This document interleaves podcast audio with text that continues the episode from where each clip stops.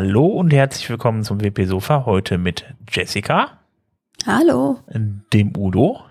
Hallo. Und mit mir, dem Sven. So, heute leider wieder nur zu dritt, aber ich hoffe, beim nächsten Mal sind wir wieder zu viert, sind wir wieder, sind wir wieder komplett.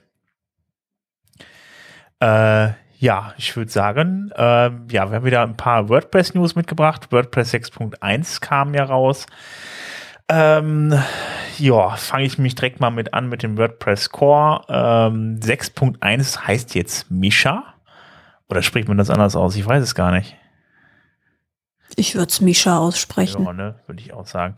Und äh, ja, also alles, was es dazu zu sagen gibt, hatten wir in der letzten Folge schon. Da haben wir ausführlichst über die Neuerung in WordPress 6.1 gesprochen. Also hört euch, wenn ihr wissen wollt, was drin ist, die letzte Folge an. Ähm, ja, oder kommt nächste Woche nach Köln zum Meetup, dann erzähle ich es euch nochmal persönlich.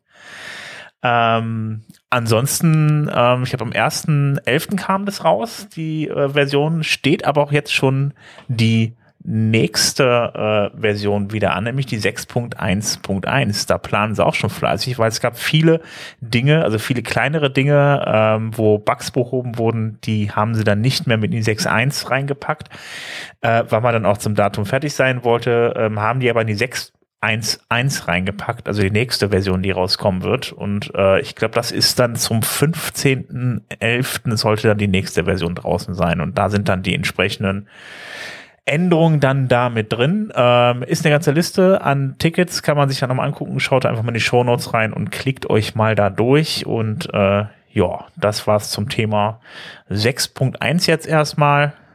Ja. Wollen wir vielleicht noch kurz über die den kleinen Aufreger mit den Updates sprechen? Ah, ja, sicher, sicher. Auto-Updates. Ja. Genau, die Auto-Updates. Also wer es noch nicht mitbekommen hat, ähm, neuere WordPress-Installationen, ähm, also es ist einigen jetzt aufgefallen, dass neuere WordPress-Installationen automatisch auf 6.1 updaten, also auch eine Major-Version automatisch aktualisiert wird.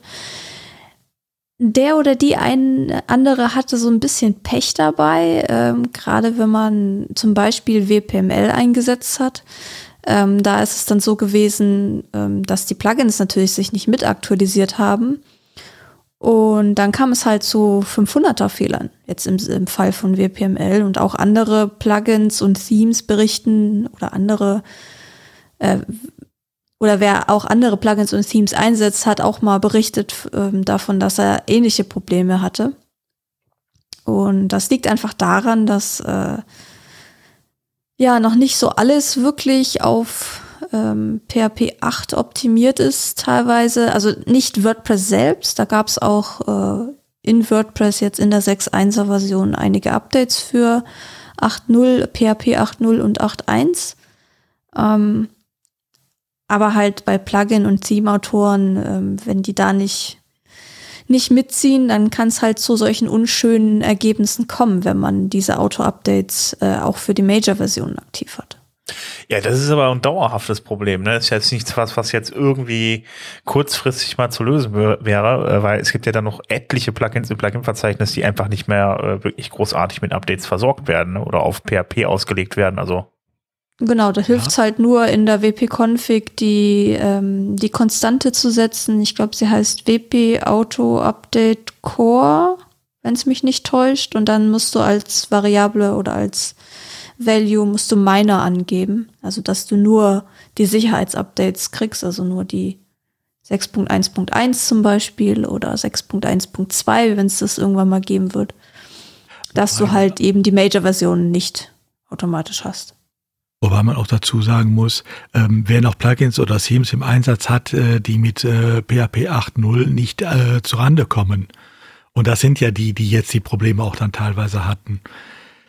Ähm, die haben ein anderes Problem noch. Nächstes Jahr ähm, endet äh, der Support für äh, PHP 7.4. Also ähm, nicht nächstes Jahr, sondern diesen Monat tatsächlich. Oder dieses Jahr, genau, am 28. November. Mhm. Ähm, und dementsprechend ähm, äh, sollte man da sowieso sehen, dass man möglichst schnell umsteigt. Und äh, wenn ein Plugin oder ein Theme-Autor es bisher nicht geschafft hat, sein ähm, Plugin oder Theme äh, PHP 8.0 kompatibel zu machen, dann glaube ich auch nicht, dass es noch machen wird irgendwann. Das heißt, da sollte dann wirklich jetzt auch mal die Überlegungen her, ähm, brauche ich dieses äh, Teil oder kann ich es durch was Neueres ersetzen? Ja, aber ich glaube, das wird auch nicht bei allen so möglich sein. Also ich glaube, da wird dann ziemlicher, da werden wahrscheinlich einige Leute ein bisschen Stress damit haben.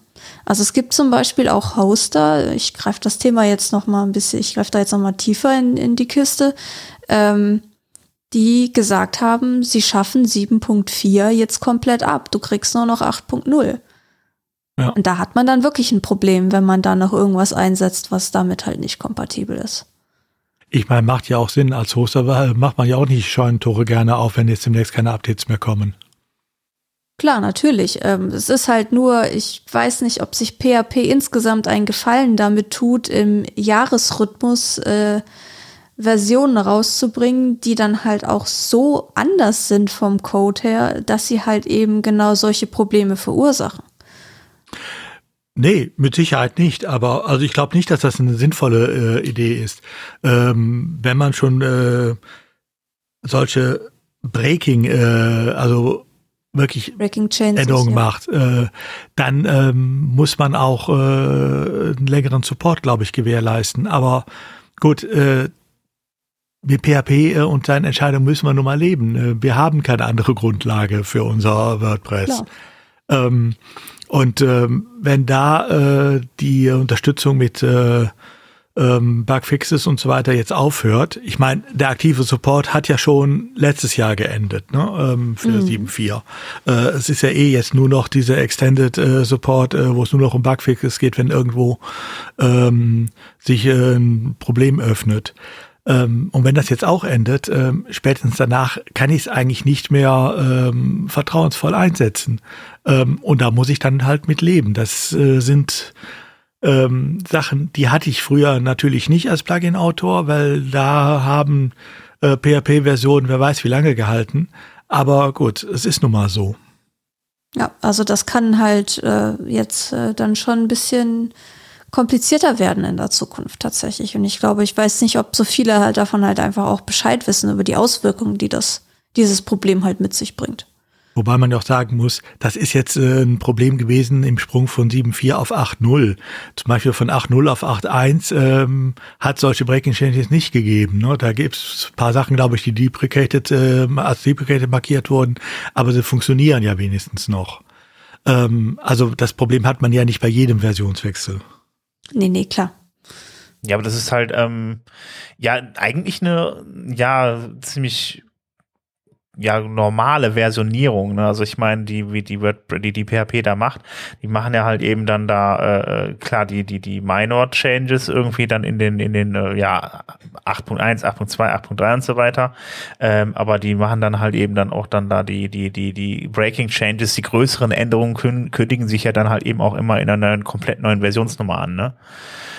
Das ist eigentlich nichts Unübliches, äh, nur halt klar natürlich die Zeit, die dabei drauf geht. Ne? Wenn man sagt, man macht das jetzt nur ein Jahr oder supportet das nur ein Jahr, wird es natürlich ein bisschen schwierig, aber auf der anderen Seite kommt vielleicht noch mal ein bisschen Bewegung in den Markt. Ne? Das habe ich dann vielleicht auch, äh, ja, äh, vielleicht stellt man dann auch eher mal fest, dass da halt vielleicht mal ein paar Sachen bei sind, die vielleicht nichts taugen oder halt nicht wirklich großartig supported werden und greift dann halt eben auf die Sachen zurück, die auch anständig dann halt eben dann da äh, ähm, ja gewartet werden oder halt eben weiterentwickelt werden und wie so. Da sollte man ja sowieso darauf achten, dass man jetzt nicht irgendein Plugin nimmt, was vielleicht zehn aktive Installationen hat, wenn man gerade nicht weiß, was man tut, um das dann wirklich dann äh, auf lange Zeit dann da einzusetzen äh, in, in der eigenen Seite. Also das wird ja dann immer ein bisschen schwierig, weil dann ja, nach ein paar, paar Monaten oder so wird es dann nicht mehr supportet und dann hat man eine Ewigkeit eine alte Version da drin rumfliegen, ne?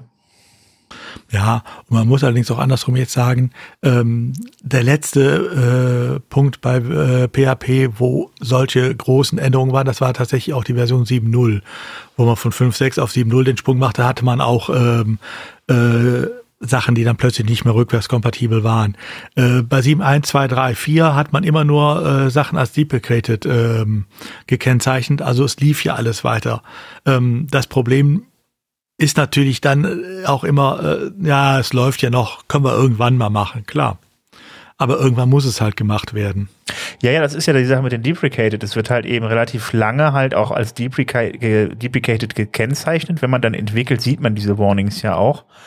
Ähm, wenn man dann halt eben die, die, die, die Bagger, beziehungsweise die Bagger halt eben entsprechend dann die, die, die Fehlermeldung einstellt für sich als Entwickler, dann sieht man dann ja auch eben Warning halt eben, das ist eine deprecated Funktion. Die sieht man dann natürlich nicht mehr auf dem Webspace, weil das dann dann natürlich abgeschaltet ist aus Sicherheitsgründen, die ganzen Fehlermeldungen. Ähm, aber die deprecated Dinge gehen dann halt irgendwann auch komplett mal aus dem Code raus. Das heißt also, äh, dann ist da nichts mehr mit Warnings, sondern dann sind das halt eben fette Errors. Und ich ja. glaube, da, spätestens da wird's, also ich sag mal, für uns äh, im professionellen Umfeld, wir können damit noch relativ gut umgehen. Aber für die Leute, die jetzt da nicht die Ahnung von haben, auf die wird halt auch ein ziemlich äh, ziemlich auf die werden ziemlich große Probleme zukommen, weil die einfach nicht wissen, was da jetzt kaputt ist. Oder die, die Zusammenhänge halt auch nicht verstehen. Das ist halt auch etwas, was vielleicht auch nicht ganz so toll ist für die meisten. Ja, es wäre schon wichtig, halt eben selber zu wissen, wenn man so Plugins hat oder so, äh, wenn man dann selber keinen, den technischen Background nicht so derart hat, ähm, dass da ähm, Plugins laufen, die solche Funktionen verwenden, zum Beispiel. Das wäre halt schon mal ganz gut zu wissen, irgendwie, weil das Problem ist ja, wie gesagt, ich kriege ja als normaler Endanwender, der sich einfach mal ein WordPress installiert, gar keine Fehlermeldung mehr. Also das geht ja an mir vorbei, weil ich habe ja dann meine PHP-Warnings ähm, auf dem Server ausgeschaltet. Ja gut, spätestens wenn es dann halt um kritische Fehler geht, dann siehst du halt gar nichts mehr von der Webseite, sondern ja, ja. nur es ist ein kritischer Fehler aufgetreten. Aber dann hast du halt ein Problem. Dann weißt du als, als, als jemand, der mit Technik nicht viel zu tun hat, eigentlich überhaupt nicht mehr weiter. Ja, und dann, äh, ich glaube, die Support-Foren werden noch viel Spaß damit haben. Oder auch die Hoster werden viel Spaß mit dem ganzen Support haben. Also Spaß jetzt nicht im positiven Sinne, sondern eher so im negativen. Ähm, ja. Ich weiß auch gar nicht, was jetzt dieses das Health äh, Site, der Health Site Check von WordPress dann da in äh, äh oder Site Health Check äh, dann da in WordPress dann da kann, ob der da in die Richtung irgendwas checkt. Das mir ist gar nicht so ganz klar, weil ich persönlich, äh, ja, sehe es einfach direkt natürlich dann beim Programmieren, aber. Also ich hatte jetzt die Tage, äh, weil ich in einem Meetup war, hatte ich mal meine Seite auf 6.1 aktualisiert. Und ähm, weil es da auch eine Frage zu diesen Neuerungen im, im Site Health, äh, also im Website-Zustand gab. Also ich hatte da jetzt nichts gesehen und ich weiß, dass meine Version auch noch auf 7.4 läuft, also die Website. Also ich hatte okay. da jetzt nichts gesehen, dass da irgendwie was äh, kaputt wäre oder anders wäre. Aber gut, ich hatte halt auch noch nicht aktualisiert. Ja. Ja, ich nutze den auch nicht so häufig, den, den, den Health Check, deshalb, also äh, ja, kann ich das gar nicht sagen, ob da solche Fehlermeldungen überhaupt drin sind. Ähm, aber es wäre natürlich eine coole Sache, wenn einem angezeigt wird, hey, pass auf, dein Plugin, das verwendet noch veraltete Funktionen oder sowas. Aber bin ich mir jetzt nicht sicher, ob es drin ist. Habe ich so tatsächlich noch nicht gesehen. Weiß ich gar nicht, ob ja. es das ob es das gibt. Ja, schauen wir mal. Aber ist auf jeden Fall ein Thema für die Zukunft und äh, ja, auf jeden Fall immer so eine Sache mit Plugins, die man einsetzt. Also äh, ich, man sollte auf jeden Fall welche nehmen, die auf jeden Fall weit verbreitet sind und auch halt eben äh, dauerhaften Support haben. Okay, dann würde ich sagen, ähm, kommen wir mal zu dem, was demnächst in WordPress reinkommt, oder? Ja, äh, Gutenberg 14.4 ist äh, erschienen. Schon letzte, letzte Woche. Ich glaube, letzte Woche war es, ja. Ähm, ja, 14.4 für alle, die ein bisschen Klugscheißerwissen äh, haben wollen. Ähm, Johannes Gutenberg hat ja die äh, Printing Press, Druckerpresse, äh, im Jahr 1440 äh, erfunden. Und jetzt gibt es die Version 14.4 denkt euch noch eine Punkt Null dran. Dann haben wir die passende Version dafür. Ähm, ist jetzt aber kein, äh, kein, kein Update, was jetzt äh, irgendwelche Breaking Changes mit reinbringt, äh, sondern ein paar coole Verbesserungen einfach nur mit sich bringt. Ähm, unter anderem hat man angepasst, dass die ähm, Vorschauen für die Patterns ähm, ja, dass sich die, der, das ganze Setup da verändert. Also normalerweise war, oder ist es ja bisher so, wenn man ähm, die Patterns macht, also über, wenn man den Block-Inserter aufmacht, sieht man ja erstmal die Blöcke und dann kann man ja zu den Patterns, also zu den Vorlagen rüberspringen und dann werden diese Vorlagen mit in dieser Spalte quasi angezeigt, wo, ähm, wo man auch oben die Kategorien auswählen kann. Das ist ja nur so ein kleines Dropdown. Und mit der 14.4er Version ist es jetzt so, dass diese Liste der Kategorien jetzt alle untereinander aufgezeigt wird. Und dann öffnet sich, wenn man auf eine Kategorie klickt, neben diesem Block-Inserter, neben dieser Block-Inserter-Spalte eine weitere Spalte, wo dann explizit diese Patterns zu dieser Kategorie angezeigt werden. Ähm, das nimmt jetzt schon, ja, ich würde sagen, über 50 Prozent dann ein. Also je nachdem, gut, das in der Vorschau hier ist das jetzt schon über 50 Prozent in dem Vorschauvideo. Ich glaube, wenn man sich das auf einem breiten Bildschirm anschaut, ist das hoffentlich nicht zu viel. Äh, ich habe es noch nicht ausprobiert. Aber man hat jetzt die ähm, Kategorien der Patterns ein bisschen mehr im Vordergrund. Sie sind jetzt ein bisschen übersichtlicher als nur eingequetscht in so ein kleines Dropdown. Und ich glaube, das ähm, wird sich langfristig, glaube ich, positiv auswirken auf die Zugänglichkeit der Patterns. Okay, also du hast jetzt gerade praktisch von dem Video gesprochen, was bei dem Beitrag ist, den wir dann verlinkt haben zum Thema, was ist neu Gutenberg 14.4. Genau, genau. Das sind ja, wenn eigentlich in den meisten ähm, von diesen Beiträgen sind auch immer kleine Videos oder Screenshots mit dabei, wo man, äh, wo halt diese Funktion eben demonstriert wird. Ähm, von daher ist es äh, immer ganz hilfreich, wenn man sich die Beiträge dazu noch anschaut. Hm. Dann ja, kann man da auch ein gutes Gefühl für kriegen. Ja, also schaut es euch auf jeden Fall mal an. Es macht, bringt auf jeden Fall einiges an Ordnung rein. Vor allen Dingen, wenn da richtig viele Pattern dann irgendwann mal drin sind, dann mhm. äh, wird es natürlich schwierig, was zu finden. Und das räumt es echt auf. Ja, auf jeden Fall. Ähm, apropos Aufräumen ist ein gutes Stichwort. Und zwar gibt es jetzt äh, ganz neu auch den Distraction-Free Writing Mode, also den, ja, ab das, äh, den Modus zum ablenkungsfreien Schreiben. Ähm, bei dem ist es so, dass im Prinzip alles eigentlich ausgeblendet wird, also wirklich alles ausgeblendet wird. Wenn man diesen Modus einschaltet, dann verschwindet die Block-Toolbar, so an dem Block, den man gerade, wo man gerade aktiv ist. Dann verschwinden die Sidebars und es verschwindet sogar die obere Navigationsleiste, also da, wo der Inserter ist, da, wo diese ähm, Aktualisieren oder Veröffentlichen Buttons sind. Diese ganze Leiste verschwindet auch. Ähm, muss man aber keine Sorge haben, dass man die nicht wiederfindet. Das ist ähnlich dann wie auf ähm, Mac oder Windows, wenn man sich die, ähm, also bei Mac das Dock oder bei Windows eben die, die Leiste unten ähm, äh, wenn man die so einschaltet, dass sie eben verschwindet, wenn man da nicht gerade irgendwie mit der Maus sich äh, am unteren Bildschirmrand bewegt. Und so ähnlich funktioniert das da auch. Da muss man mit der Maus einfach nur nach oben ähm, wieder gehen, um diese Leiste zu aktivieren. Und man hat dann tatsächlich, wenn man diesen Modus hat, einfach ein ganz normales, ja, hat schon fast was von einem Word-Dokument tatsächlich. Also da ist nichts mehr, was irgendwie an Einstellungen stören könnte. Und ja. Das schaut doch hübsch aus, auf jeden Fall. Sehr, sehr plain auf jeden Fall. Also ist nichts mehr zu sehen, außer dem, was man dann äh, da. Weniger, weniger kannst du nicht haben. Nee, also ich meine, du musst ja schon noch sehen, was du schreibst, wenn du das noch löscht. Das wäre hilfreich. hast du noch einen weißen Monitor oder so. Krass, ja, cool. Ähm, eine kleinere Neuerung, die ich, äh, von der ich gar nicht wusste, dass es, äh, dass daran gearbeitet wurde, aber die ich eigentlich sehr cool finde, ist, dass ähm, jetzt die Bildunterschriften, also an Bildern, ähm, können jetzt ein- und ausgeschaltet werden. Also man kann, früher war es ja immer so, man hat ein Bild eingefügt und dann stand da unten äh, irgendwie so ein Platzhaltertext da, wo die Bildbeschreibung steht. Und diesen kann man jetzt tatsächlich ausschalten, beziehungsweise er ist, glaube ich, standardmäßig ausgeschaltet und man kann ihn wieder einschalten, falls man dann doch, doch eine Bildbeschreibung hinzufügen möchte.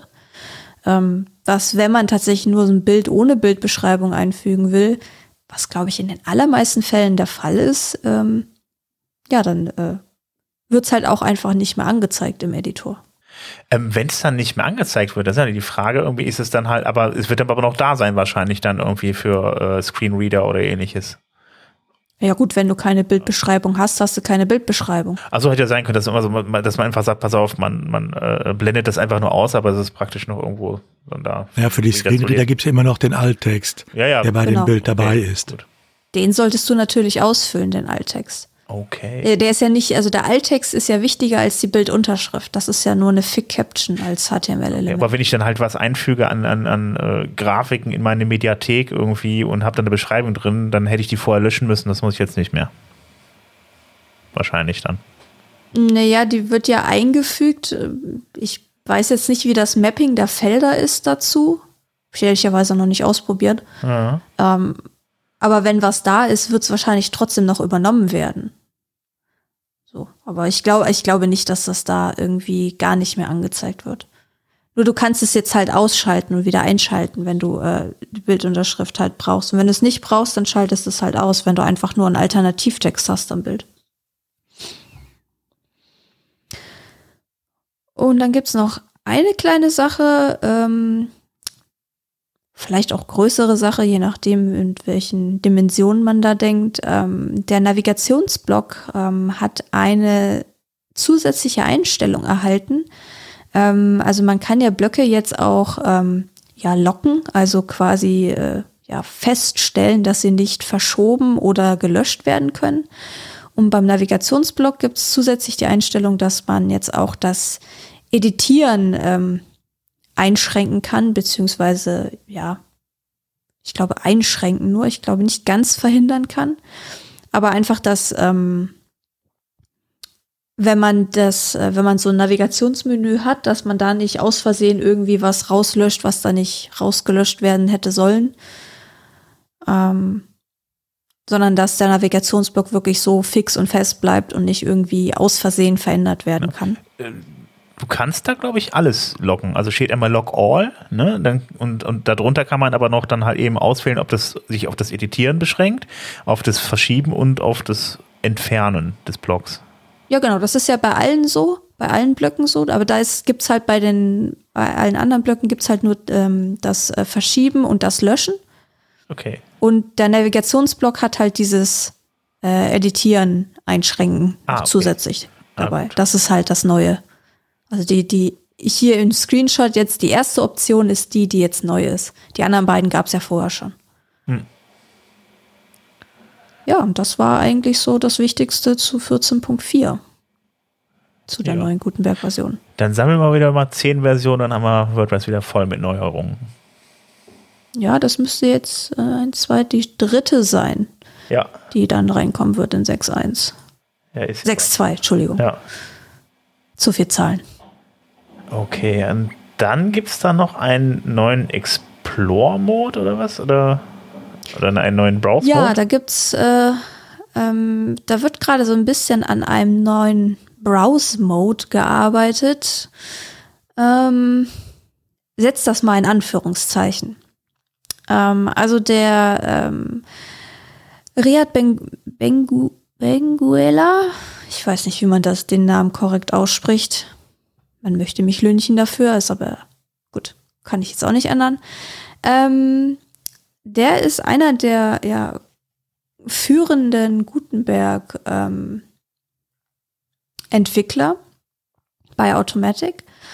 Und der hat äh, sich die Aufgabe, der Aufgabe angenommen, so einen, ja, einen neuen Browse-Mode zu schaffen, um halt im Site-Editor so ein bisschen das Navigieren zu vereinheitlichen. Also das heißt, was da im Prinzip passiert ist, dass man, ähm, wenn man den Editor aufmacht, den Site-Editor, dass man erstmal in so einer, ja, Ansicht ist, wo man noch nichts bearbeiten kann, sondern erstmal sich das nur anguckt, welchem, auf welchem Template man da ist und dann sagen kann, ich will genau dieses Template editieren und dann eben die ganzen Editierfunktionen erhält, also das, was wir jetzt halt aktuell sehen, wenn wir in den Site-Editor reingehen. Ähm, es ist nicht ganz unumstritten. Ähm, da gibt es ein bisschen Kritik von außerhalb, dass es ja schon wieder ein neuer Modus ist, angeblich, ähm, weil halt das Problem ist, es gibt viele unterschiedliche Modi in WordPress beziehungsweise im Site-Editor. Also man hat einmal den, es ist alles ein bisschen verwirrend. Man hat den Blog-Editor, wenn man eine Seite oder einen Beitrag bearbeitet. So, das ist das erste, was wir gekriegt haben. Dann haben wir den Site-Editor, mit dem wir dann die Full-Site-Editing-Themes auch komplett bearbeiten können, der aussieht wie der Blog-Editor, aber dann doch ein bisschen anders noch ist, weil er zum Beispiel auch die Global Styles oder die Stile hat. Ähm, und dann gibt es noch den Template-Editor. Das ist ja nur, wenn man ein kleines, spezifisch, ein kleines Teil einer Seite hat, dann sieht das auch wieder anders aus. Das ist das mit dem schwarzen Rand drumrum, wo man größer und kleiner ziehen kann. Wer darüber schon mal gestolpert ist. Und ja, da gibt es ein bisschen Kritik, warum man schon wieder noch einen neuen Modus, in Anführungszeichen, ähm, reinbringen will, anstatt vorher erstmal die ganzen Sachen eh schon zu konsolidieren, die wir jetzt eh schon haben, dass es ein bisschen klarer wird und weniger verwirrend wird. Ähm, und deswegen ist dieser Browse-Mode eigentlich nur eine andere Ansicht für diesen, ähm, für diesen Modus, den es ja auch im Blog-Editor gibt, wo man umschalten kann zwischen ich gucke mir das an und habe dieses, ich weiß nicht genau, wie der heißt, dieses Auswahl, diesen Auswahlmodus. Es gibt den Bearbeitungsmodus und es gibt diesen, ich glaube, Auswahlmodus heißt der, den man umstellen kann. Ich persönlich nutze das ehrlicherweise nie, weil ich meistens nur Dinge editieren will. Ich weiß nicht, ob der bei irgendwem wirklich im Einsatz ist. Ähm, aber ja, da gibt's ein bisschen viel Diskussionsbedarf, was da jetzt der richtige Weg ist, wie viel da geändert werden muss, weil der Pull Request ja auch schon eine gro große, größere Größe angenommen hat. Und äh, große PRs ja bekanntlich schwieriger rein zu mergen sind in ein bestehendes Projekt, weil sie halt eben an vielen Stellen Dinge anfassen. Was halt aber nicht geht, ähm, oder was bei dem Pull Request einfach nicht geht, weil er halt einfach so umfangreich ist und man nicht einzelne Teile einfach nur nach und nach da anpassen kann. Und das ist jetzt in 14.4 mit drin zum Testen. Nee, das ist noch gar nicht mit drin, das ist noch gar nicht irgendwo reingemercht worden, einfach weil es ja noch so viel Diskussionsbedarf und unterschiedliche Meinungen dafür gibt, ob das der richtige Weg ist, sag ich mal, das zu tun. Ich glaube, wo ist denn der PR? Glaube, der müsste noch offen sein, wenn mich nicht alles täuscht. Ja, der ist noch offen. Ich gucke gerade auch noch mal rein. Ja, letzte Kommentare von vor vier Stunden. Also der Aufnahme. Oh, also war praktisch mitten also, in der Diskussion noch drin, ne? Ja, wobei, da gab es jetzt einen Sprung. Ja, da ist jetzt ungefähr drei Wochen. Ach nee, gar nicht wahr. Da sind GitHub versteckt nämlich so viele Sachen immer. Da muss man immer den Teil oh. finden, wo GitHub die Sachen versteckt. Also da ist 126 Hidden Items sehe ich auch gerade. Ja, genau. Also dann nochmal noch mal 66. Also da. Ja. Ja, da sind locker, lass es 150 Kommentare und mehr sein, ähm, die da ähm, am Start sind. Aber ja, da wird fleißig diskutiert und ähm, wie gehen wir da ran, wie ändern wir das? Da habe ich gerade zum Beispiel ja. gesehen, ist ein Beispiel von WooCommerce drin, wie WooCommerce da gerade rangeht. Ähm, ja. ja, also das sind alles noch so ein bisschen. Ja, es ist auch so eine Sache. Parts. Also es ist ja momentan auch noch so, da kommen wir auch gleich noch zu einem Plugin. Ähm, aber äh, momentan ja noch so, dass so dieser Übergang so ein bisschen schwierig ist. Ne? Aus der normalen Backend hin zum Full-Site-Editing irgendwie. Äh, dann da, von da aus halt mal eine Seite zu editieren und so weiter, ist ja meistens irgendwie mit vielen Klicks verbunden und so. Also deshalb, also ja, ich glaube, man sucht jetzt gerade dann da auch den Weg, das irgendwie zu zusammenzubekommen. Ne? Genau, genau. Also da ist halt im Prinzip, man musste halt viele, viele äh, Dinge betrachten, die es halt an Funktionalität gibt, aber dann halt auch die verschiedenen Anwendungsfälle betrachten. So ähm, macht es Sinn, das so zu machen oder macht es Sinn, das äh, einen anderen Weg zu gehen, weil jemand, der sich halt technisch auskennt, geht halt anders an eine Sache ran, wie jemand, der halt ganz neu bei WordPress ist und von dem ganzen Gedöns noch keine Ahnung hat. Und ich glaube, da ist es, natürlich ist es schwierig für alle da irgendwas zu finden. Das ist ja so ein Dauerthema. Ähm, wie viel, sag ich mal, wie viel Möglichkeiten gibst du den Leuten? Weil die Entwickler wollen ja immer alle, alle äh, alles Mögliche haben. Also im Prinzip müsstest du eigentlich komplett CSS nachbilden, damit du alle Funktionalitäten da hast in, äh, an Designmöglichkeiten im Blog-Editor. Was halt aber für ein einfachen Benutzer, der jetzt von Webentwicklung nicht so eine große Ahnung hat, auch äh, ja, was den völlig überfordern würde, weil der müsste ja eigentlich so theoretisch komplett CSS lernen, damit er halt versteht, was da Phase ist. Mhm. Ja, klar. Naja, schauen wir mal, was draus wird und äh, wie sich die Navigation da in Zukunft noch gestaltet. Ja, oder die, das ganze Handling der, der, der Templates und wie man diese editieren kann, weil das ist ja auch für mich verwirrend gewesen. Das ist halt, ja, okay, den Blog-Editor, ja gut, dann gibt es einen Site-Editor, aber hey, es gibt auch noch den Template-Editor und dann gibt es noch drei verschiedene Modi in jedem Editor, wo du halt einfach auch irgendwann den Überblick ja. verlierst, weil es keinen Sinn macht. Genau. Aus der eigenen Ansicht. Ja. Ja, eben, wie gesagt, also ich, ich ziehe es jetzt einfach mal vor, obwohl es zum Plugin nicht zu Core gehört. Aber es ist vom Prinzip ja so ein bisschen, äh, ja, Missing Feature in WordPress Core. Äh, man hat ja jetzt auch wirklich nur einen Link dann halt eben zum Full-Site-Editing und da fehlen halt eben vom Prinzip her dann noch ein paar Links halt direkt zu den Templates und so weiter. Und äh, da gibt's halt jetzt auch das Plugin, Moment, ich guck mal ganz kurz, Missing Menu Elements. Ähm, äh, wenn man sich das installiert, dann hat man diese ganzen Links, die man sonst nur hat, wenn man sich, äh, wenn man einmal aufs Full-Site-Editing klickt, ähm, hat man dann auch in der Menüleiste bei Design mit drin. Ne? Das ist dann, da kann man mhm. dann, äh, dann hat, das ist schon mal also ein paar Klicks weniger, vielleicht ein bisschen Zeit, die ihr spart. Was sind so Sachen wie äh, äh hier re reusable, reusable Blocks, Templates, Template Parts und so weiter. Diese Links werden dann praktisch mit ins Hauptmenü reingebracht, so dass man dann da auch gezielter dahin kommt, wo man hinkommen möchte. Man, also da das Ganze jetzt noch immer noch so ein bisschen Beta ist halt, äh, ist das Ganze so, dass man sagt, man lässt das Ganze so ein bisschen, äh, man bringt das noch nicht so stark in den Core mit rein, in das Menü mit rein und so weiter und äh, macht da nur den, den, äh, den Link praktisch zum Full-Site-Editing selbst hin und äh, dann hat man sich gedacht, man macht mal ein Plugin, was das Ganze vielleicht mal so ein bisschen vorzieht und einem da so ein bisschen die Arbeit erspart, wenn man dann, dann schon mit Full-Site-Editing-Themes arbeitet. Ja, das ist halt so, ne, das ist halt die Frage, wie weit wird sich auch der WordPress-Admin insgesamt verändern? Werden wir irgendwann von der, wir hatten es doch, glaube ich, letztens schon mal in der, in der Folge, dass wir darüber gesprochen haben, wie alt eigentlich das äh, Admin-Interface von WordPress ist und mhm. ob wir da nicht irgendwann mal doch mal auf das Neue umsteigen. Und da gibt's halt aber auch immer noch so viel Bewegung drin, das ist halt alles auch noch nicht festgeschrieben.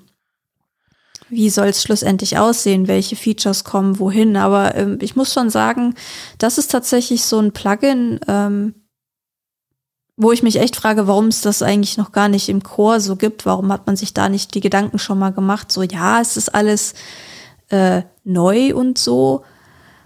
Aber trotzdem, wenn es halt ein Full-Site-Editing-Theme hat, spricht ja eigentlich nichts dagegen, diese Dinge halt auch im Menü anzuzeigen. Ja, eben. Wenn man diese anderen Sachen eh schon ausblendet, dann kann man diese Sachen ja auch wieder einblenden. Also wenn ich sie schon nutze, die Themes, da kann ich sie auch einblenden. Das ist halt einfach äh, unnötig, das irgendwie weiterhin auszublenden irgendwie. Das macht ja dann Wobei gar keinen Sinn. Wobei der, der ja. Punkt äh, Navigation Menus, also der ist ja in, in im Hinblick auf äh, Full-Site-Editing-Themes ja auch so ein ziemlich großer Treppenwitz. Hast du dir dieses, hast du dieses Admin-Interface mal angeschaut? Äh, ich, boah, ich kenne auch eine relativ äh, alte Version davon und das sind einfach so, so, das war einfach total schrecklich, weil das war ja auch irgendwie, das, das funktionierte teilweise damals gar nicht alles so richtig und äh es ist heute noch es ist heute noch genau das gleiche. Du hast zwar Menüs, du siehst diese Einträge, du gehst auf einen Menüeintrag und landest auf einer komplett leeren Seite, weil halt ja. einfach nur dies als Platzhalter drin ist. Was ich einfach nicht verstehe, wieso man sich von dem Konstrukt der Navigationsmenüs, wie es sie bisher gab, komplett getrennt hat, die ja eigentlich Sinn machen, dass du sowas halt in einem, also ich kann verstehen, dass man das in ein Interface bringen will, aber manchmal sind Menüs einfach so komplex, dass du sie halt nicht in so einem Interface eben reinbringen kannst. Und ja. da hat man das halt komplett rausgezogen und du kriegst im Prinzip nur den Platzhalter für den Namen dort in diesem, in dieser Navigationsübersicht. Also mein letzter Stand war noch so, dass das, ähm, ich hatte ein, ähm, ich, man hat ja die Custom Post Types, äh, man hat es ja auf Custom Post Types umgestellt. Genau. Und das war ja genau, dann kommst du dann halt eben in so ein Custom Post Type rein irgendwie und da ist dann halt nur gehende Leere eigentlich. Also das soweit. Das ist ja immer noch so. Ja, genau. Das hat sich auch oh. mit 6.1 nicht geändert. Ach, echt nicht? Okay. Nee. Ja, da war ich noch nicht drin, aber das, das fand ich so extrem verwirrend. Das, das habe ich echt auch aus wie Baustelle. Also sieht es dann wahrscheinlich. Das ist immer noch, noch Baustelle. Ja, ja. Das ist, äh, ich habe da, wie gesagt, ich habe da im, im, beim Aachener Meetup am Mittwoch habe ich da, bin ich da auch mal rein und dachte mir so, oh schön, es ist immer noch so wie bisher. Ja, da habe ich auch überhaupt nicht mehr drüber nachgedacht, weil das hat mich einfach ein bisschen genervt irgendwie und äh, ja. Weil man sagen muss, der Navigationsblock, äh, der ist schon besser geworden in 6.1, definitiv, aber äh, wie gesagt, dieses, diese Navigationsmenüs äh, aus äh, im Blog-Editor, wenn man da auf diese WP-Admin-Übersichtsseite geht, das ist immer noch der größte Treppenwitz überhaupt. Okay. Ja gut, muss ich aber noch in Ruhe nochmal angucken, irgendwie, wie der aktuelle Stand da jetzt ist. Irgendwie, man sieht es ja nicht, wenn man da noch ein altes Theme installiert hat. Noch kein Full-Site-Editing. Mhm. Ich muss ja ganz ehrlich zugeben, wir haben uns ja damals beim WP Sofa nicht getraut, es zu installieren. weil es ich noch so frisch war.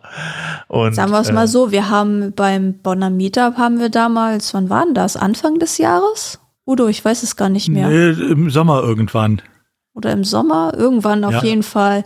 Ach komm, Jessica, mach mal einfach mal ein Full-Site-Editing-Theme drauf. Dann habe ich da einfach mal während des Meetups äh, Full-Site-Editing-Theme über äh, die Bonner WordPress Meetup-Seite drüber gebügelt. Dann müsste ich das jetzt während der Sendung beim BP Sofa mal machen. Dann müssen wir das aber auch als Video aufnehmen, weil ja. ich glaube, da lernt man tatsächlich am meisten. Weil wenn wir das nur erzählen, das ist immer so, ja, das, ist immer schwierig. ein bisschen schwierig. Das ist wirklich schwierig, ja. richtig. Gut, wobei die WP-Sofa-Seite äh, ja nicht mehr ganz so taufrig ist. Das war, glaube ich, vor einem guten Jahr, als wir die mhm. geändert haben. Ne? Das ist echt ein Jahr. Und da und ich glaube, da wollte noch keiner von uns mit den Full-Site-Editing-Themes, äh, die es damals äh, die ersten gab, äh, arbeiten.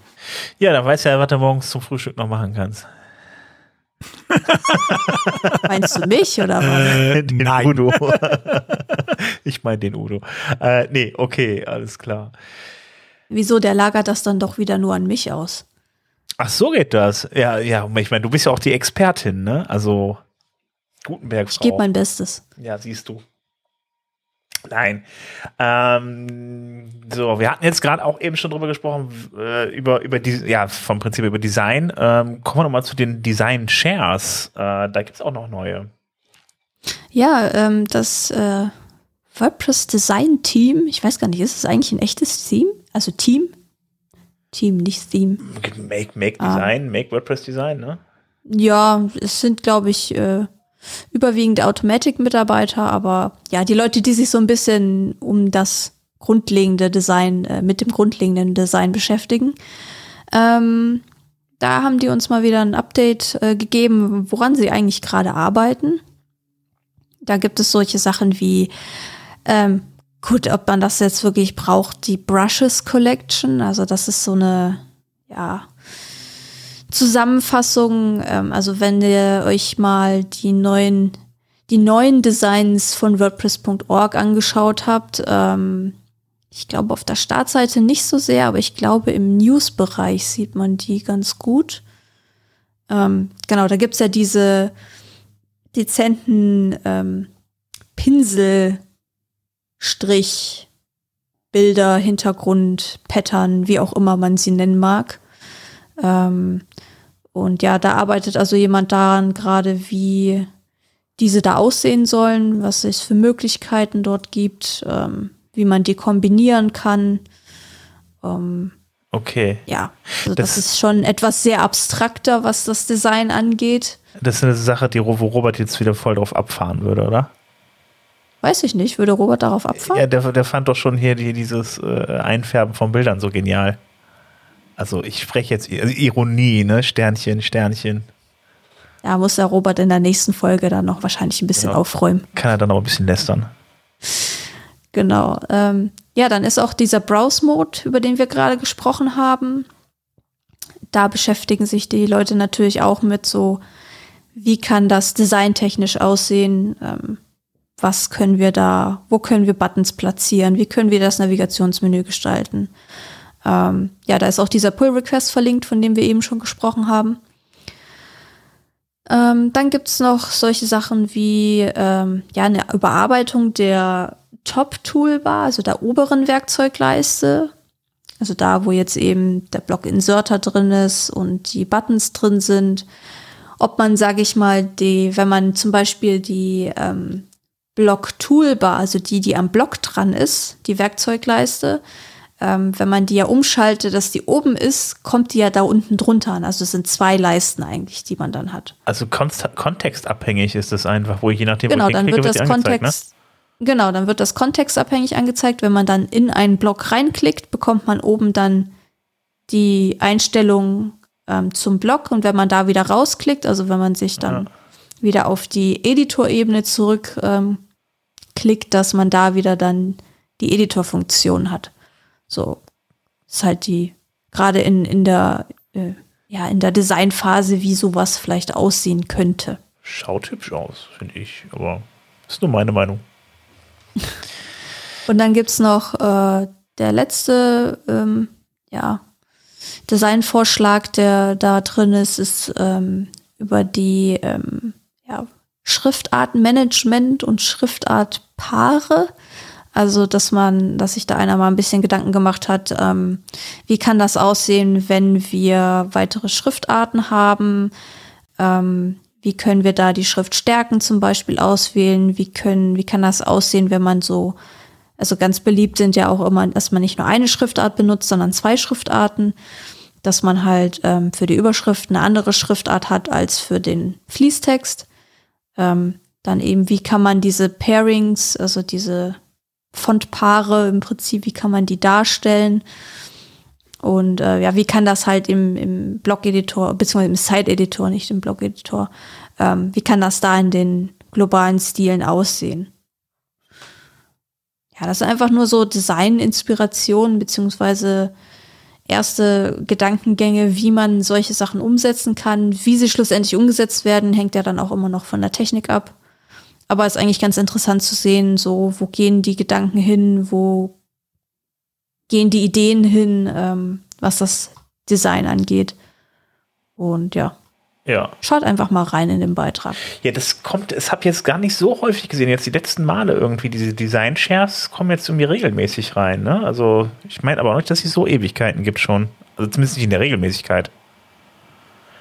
Also ich glaube, dass es das schon gab. Es hat halt sich nur wahrscheinlich noch nie jemand die Arbeit gemacht, das zusammenzufassen. Ja. Und ähm, das ist ja halt ein großes Manko an WordPress, dass du halt viele Sachen dir selber irgendwo zusammenklaubern musst. So, musst in GitHub-Issues rumwühlen, musst da halt gucken und ähm, deswegen, da gibt's ja im, im, inzwischen, glaube ich, viel mehr Bestrebung dahinter, das auch ja mal zusammenzufassen, dass nicht äh, jeder Entwickler selber sich da äh, Zeit drauf verschwenden muss, in Anführungszeichen, sich da durch die ganzen Issues und Pull-Requests durchzulesen, ähm, sondern das halt einfach zusammenzufassen, dass du es halt einfach in zwei Minuten quasi dir einen Eindruck machen kannst, okay, das ist gerade neu, das interessiert mich jetzt mehr wie das andere, schaue ich halt da mal rein.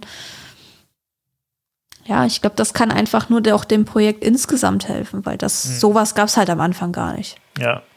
Ja, es macht ja auch Sinn, dann irgendwie erstmal vor Dingen irgendwie was zusammen zu basteln, wo man sich angucken kann, oh, so könnte es aussehen und dann legt man dann anhand dessen halt auch los. Ne? Also und dann vor Dingen kann man es diskutieren. Genau, man kann es halt einfach viel besser diskutieren, als wenn es nur so ein, ja, imaginäres, eine imaginäre Änderung ist, die sich keiner vorstellen kann. Ja. Wer kennt es nicht aus Projektarbeiten? Ja, eben. Gut. So, jetzt würde ich sagen, lass mal den Udo auch nochmal zu Wort kommen. Es gibt nämlich noch ein bisschen was Neues aus dem Theme-Verzeichnis.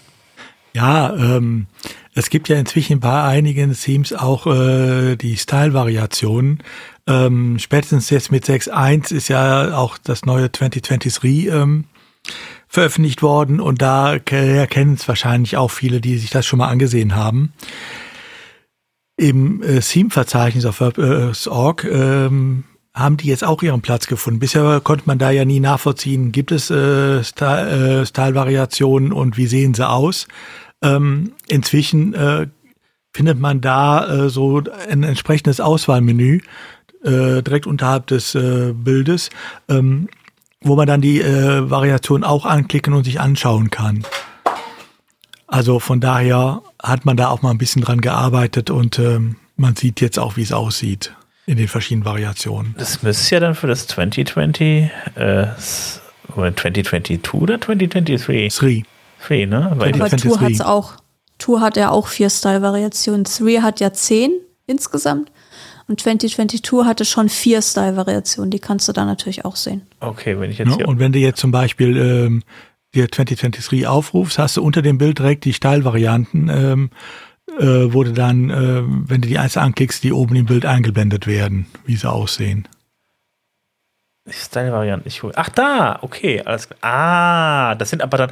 Ach, okay, also es ist nicht dieselbe, die, die, die, die Vorschau selbst, sondern es ist wirklich unter dem Bild, wenn man auf, den, Ja. auf das Team geht, dann die, äh, sind das wieder neue Bilder. Das heißt, die haben wahrscheinlich dann, also es werden dann wahrscheinlich für die Style-Variation Bilder angelegt und hinterlegt. Ja. Bei dem Team. Also Wie das Äh, genau gibt- funktioniert, keine Ahnung, aber Ja, also ähm, es heißt wohl, äh, dass es automatisch alles gemacht wird, wenn denn der Theme-Autor die Style-Varianten so angelegt hat, wie äh, es vorgesehen ist, also keinen eigenen Sonderweg beschreitet, dann zieht sich ähm, das Theme-Verzeichnis äh, das alles automatisch auch. Ah, okay, ja gut, ich sehe es gerade tatsächlich, ich habe es runtergeladen, das 2022, da stehst, da gibt es nur eine Screenshot.png. Gut, dann machen die die selber. Spannend. Weil ich dachte nämlich schon, irgendwie haben sie jetzt an der alten Vorschau irgendwas rumgeschraubt, aber äh, tatsächlich nein. noch Nee. nicht. Das soll ja auch noch kommen. Ja, ja, eben. Die Vorschau ist ja nach wie vor grottig, das ist ja noch, äh, ich weiß nicht wie alt. Ähm, Das Boot mit dem Steg. Ja, das Boot mit dem Steg, genau. naja, also wenn man 2023 in der Vorschau aufruft, kriegt man wenigstens das Boot nicht mehr zu sehen. Gut, okay, ja, da tut's hier was. Das, ist- das ist auf jeden Fall schön. Das ist ja mal hilfreich auf jeden Fall. Also, wenn man dann Ja. schon nicht auf die Vorschau geht, aber da zumindest mal so ein bisschen Eindruck hat, wie es dann aussehen könnte. Gut. Ja, dann würde ich sagen, äh, kommen wir nochmal jetzt zu den Plugins, den Themes und den Blöcken. Und da haben wir äh, als allererstes ein neues äh, Theme. Ja, da haben wir wieder ein Theme mitgebracht. Ähm, mal wieder ein Multipurpose-Theme. Also, ähm, wo es auch äh, jede Menge Patterns bei gibt äh, für die verschiedenen Einsatzzwecke. Ähm, von äh, Theme-Schmiede Olive die, von der ich vorher noch nie was gehört hatte. Aber ein, äh, wenn du mich fragst, sehr ansprechendes Theme, so ein ähm, Arc FSE heißt das. Ähm, mit hohem Kontrast, ähm, schwach, also weiße Farbe auf schwarzem Hintergrund, äh, halt, ähm, wie es heute auch gern gewünscht wird, ähm, mit einer äh, Akzentfarbe, die man dann austauschen kann. Ich glaube, im Original ist sie äh, grellgelb, aber man kann auch andere Farben da nehmen. Ähm, ohne ähm, Stilvariationen zwar, aber ähm, ich glaube, die braucht man hier auch nicht unbedingt. Ähm, wer also eine, äh, eine dunkle, elegante Webseite haben will, sollte sich das mal angucken. Gibt's frei im WordPress-Verzeichnis. Guckt's euch an. Gibt es dann als sowas wie eine Pro-Version auch davon? Das ist einfach frei. Ähm, es gibt wohl auch eine Pro-Version, ähm, wo dann noch zusätzliche Features drin sind, ähm, unter anderem auch zum Beispiel der WooCommerce-Support ähm, mit paar Blöcken mehr. Ähm, dann auch, gibt's auch noch so ein paar zusätzliche Blöcke wie ähm, Testimonials oder so ein Sterne-Rating. Äh, die gibt's alle dann nur in der Pro-Version. Aber um, äh, sag mal, für die meisten Seiten müsste die einfache Version reichen und äh, um reinzugucken, alle Male. Ja, aber ich finde das ja nicht blöd, die, die, die Unterscheidung so zu machen, dass man dann halt eben Dinge für WooCommerce supportet gegen Geld, weil da wird ja sowieso dann Ja. am Ende Geld mit verdient. Also von daher kann man auch Geld für verlangen. Ja, genau. Irgendwie muss man sich ja auch finanzieren, nicht? Ja, ähm, und ich finde auch den Preis, der geht sogar noch. Also, ähm, aber es sind halt jährliche Preise dann auch und das muss man sich halt immer überlegen, muss man sehen, was Ja. man auch äh, selbst braucht. Ja, das ist richtig. Dann haben wir äh, gleich noch ein Theme, das hat uns dann die Jessica mitgebracht. Ja, und zwar das genaue Gegenteil von äh, Multipurpose. Und zwar hat der Anders Noren wieder zugeschlagen. Und äh, sein neuestes Theme heißt Oaknut. Und äh, das Theme ist im Prinzip total simpel, weil es eigentlich, äh, ich weiß nicht, wahrscheinlich seid ihr alle schon mal über ähm, Linktree gestolpert. Das ist so ein Online-Dienst, wo man dann so verschiedene Links zu, keine Ahnung, seiner Website, Podcast, YouTube-Kanal, was auch immer ähm, setzen kann. Das ist einfach ein externer Dienst, äh, wo es einfach nur geht, ein paar Links zu setzen. Wo ich mich immer gefragt habe, warum machen die Leute das nicht auf ihrer eigenen Website? Das ist doch eigentlich total einfach. Aber wohl nicht. Und Anders hat sich dem angenommen und hat ein Full-Site-Editing-Theme veröffentlicht, was im Prinzip genau das macht. Es hat ein, ähm, ja, im Prinzip ein, ein Standard-Pattern und es hat satte 23 Style-Variationen. Also da ist wirklich für jeden Geschmack irgendwo was dabei. Also wenn ihr ein Theme sehen wollt, was Style-Variationen wirklich zu gefühlt unendlichen auskostet, dann solltet ihr euch das Theme auf jeden Fall mal anschauen. Ähm, und es gibt auch verschiedene Schriftarten dabei, insgesamt 14 und 8 verschiedene Button-Styles. Also ihr könnt da Mix and Match machen, wie ihr lustig seid. Ähm, und das ist tatsächlich ein schönes Beispiel zum, als krassen Gegenentwurf zu diesen Multipurpose-Themes, wo du wirklich nur ein Theme hast, ähm, was jetzt speziell für einen einzigen Anwendungszweck gedacht ist. Okay, also ich schaue gerade, das schaut ein bisschen Comic-like aus irgendwie, wenn ich dann die, zumindest ich sehe ja nur ein Bild bei der Vorschau, also ich bin jetzt auf der Vorschau auf WordPress.org. Genau, aber wenn du dich durch die Style-Variationen klickst, dann ja. siehst du natürlich die, die unterschiedlichen Dinge und ja. ähm, ich glaube, es gab auch irgendwo eine schöne Übersicht. Ich glaube, entweder von auf seiner eigenen Website oder wo, wo ähm, dann auch die verschiedenen Button-Styles zu sehen sind. Also das sieht natürlich schon, ja, ich weiß, was du mit comichaft meinst, weil einfach der, der Rand von den Buttons, äh, mhm. der untere auf jeden Fall sehr dick ist im Vergleich zu den anderen und die äh, stark abgerundet sind. Aber ähm, da gibt's auch andere Variationsmöglichkeiten. Ja, ja ich hab, wollte jetzt eigentlich vorher auf die Seite vom, vom Anders Noren gehen, aber die geht gerade nicht. Deshalb, geht gerade äh, nicht, vorhin ging sie noch. Gerade irgendwie hat er mich nicht. Also bei mir geht sie. Ja, gut, dann hoffe ich mal, dass die Leitung hält, damit wir die Folge auch fertig bekommen.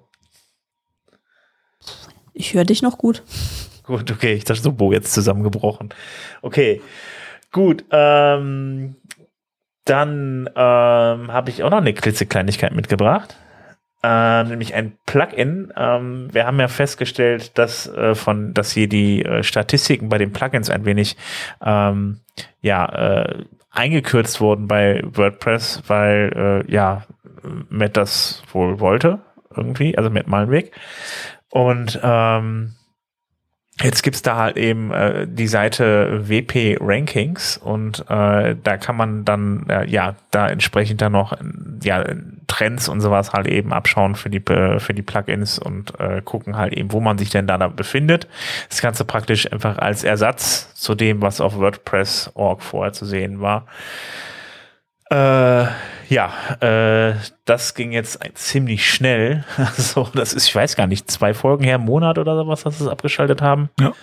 Und äh, mhm. ja, das ging jetzt ziemlich zügig auf jeden Fall. Also, also es ist äh, Hintergrund ist wohl, dass man zwar äh, diese Statistiken, äh, die Darstellungen, die Charts abgestellt hat, aber ähm, die Schnittstelle besteht noch, wo man das darüber abrufen kann, weil es auch gebraucht wird äh, bei der Plugin-Darstellung, um die äh, Ranking der, äh, der Top-Plugins äh, äh, darzustellen. Mhm.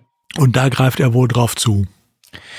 Ach so, okay. Ja gut, ich dachte, ich dachte, die, es war, es ging um die Schnittstelle, dass sie abgeschaltet wird, aber äh, ja gut. Ja, also, also ja. sie, ja, sie gibt es halt nicht mehr komplett, sondern nur noch für die besten 1000 Plugins oder so, so aber okay, ja. ähm, dafür gibt es sie wohl noch und da kann man es dann immer noch machen mit.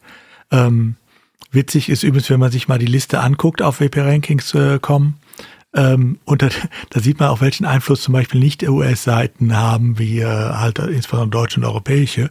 Unter den Top Ten ist tatsächlich auch einmal ein Plugin zur Entfernung von Google Fonts. Ist ja das Local Google Fonts, was ich schon ein paar Mal von gesprochen habe. Ja. Xavier aus der Schweiz. Genau. Äh, ja, das, das hat mich auch schwer gewundert. Ich habe, glaube ich, im WordCamp Europe hat er, glaube ich, damit angefangen kurz vorher und äh, äh hat jetzt mittlerweile über 50.000 Installationen. Das ist schon echt eine Menge. Also das ist schon ordentlich. Ja, aber ist ja auch ein sehr aktuelles Thema, ne? Genau. Ja. Es brennt nach wie vor, würde ich sagen. Ne? Ja, das wird auch noch lange brennen. Du. das wird uns noch ein paar Monate begleiten. Ja, eben. Wobei, äh, was ich lustig finde, ähm, wir gehen ja alle davon aus, äh, dass die Google Fonds tatsächlich über US-Server ähm, geladen werden. War wohl auch mal so. Ähm, ich habe die Tage noch mal voll Spaß einen Tracer äh, auf äh, diese ähm, Domains gemacht, also äh, fonts.googleapis.com und fonts.gstatic.com und bin in beiden Fällen von mir aus hier in Frankfurt gelandet. Ähm, wäre mal interessant zu wissen, wo andere hinlanden. Also es sieht wohl im Moment so aus, dass gar keine US-Server da mehr aufgerufen werden. Ah, okay, also dann gibt es demnächst Meetup-Sessions, wie man Google Fonts wieder einbindet. Nee, äh, Google Fonts bleiben nach wie vor datenschutzrechtlich illegal. Da, da brauche ich die US-Server nicht für. Aber ja. ähm, dass äh, diese ganze Battlebrief-Serie im Moment, die beruht die ja nur darauf, äh, dass es eben auf US-Server übertragen wird. Und genau der Grund scheint wohl weggefallen zu sein, ja. still und leise. Ja. ja, ich bin mal gespannt. Also ich wurde jetzt äh, doch vermehrt von Kunden angesprochen, weil die Marketingunternehmen, also die, die Marketingabteilung von diversen Unternehmen, da mittlerweile komplett irgendwie äh, äh, das Thema aufgegriffen haben und da ziemlich viel Werbung mitmachen momentan wegen dieser Abmahnwellen. Das ist schon, äh, ja, geht auf jeden Fall gut ab da im Moment. Ich äh, darf dann irgendeinen Kunden reden, denen da ein bisschen was erklären. Da hatten wir ja schon mal ein oder zwei Meetups zu. Ja. Ähm, so, dann, ach ja, dann sind wir durch mit Plugins, Themes und Blöcken. Dann kommen wir nämlich jetzt zur Community und äh, zu, ja, wir waren ja gerade bei Schriften, machen wir da mal weiter, oder nicht bei Schriften, bei Audiodateien sind wir jetzt. So, Udo, ja, ähm, das Openverse war ja mehrfach schon bei uns ein Thema. Also die alte Creative Commons Suche, ähm, die dann von WordPress übernommen wurde, ähm, jetzt auf WordPress.org äh, äh, Openverse zu finden ist. Ähm, was mir vorher nie so bewusst war, ist, dass man da ja nicht nur Bilder suchen kann, sondern auch tatsächlich äh, zum Beispiel äh, Audiodateien. Ähm, und das sogar ziemlich umfangreich. Also inzwischen äh, fasst der Openverse Audiokatalog über 800.000 äh, verschiedene Audiodateien. Ähm, das heißt, wer seine Webseite zum Beispiel mit Musik unterlegen will, damit es sich lohnt, sie im Büro aufzurufen oder so, findet hier genug Anregungen jetzt. Okay, das ist jetzt mal die Frage, was sind das für Audiodateien und welche Qualität haben die? Wenn die dieselben Qualität haben wie die Fotos von äh, der Fotosuche bei WordPress.org, hm, ja. ich habe es ehrlich gesagt noch nicht ausprobiert. Ich habe es nur gesehen, dass es jetzt äh, jede Menge auch sind. Ähm, aber naja.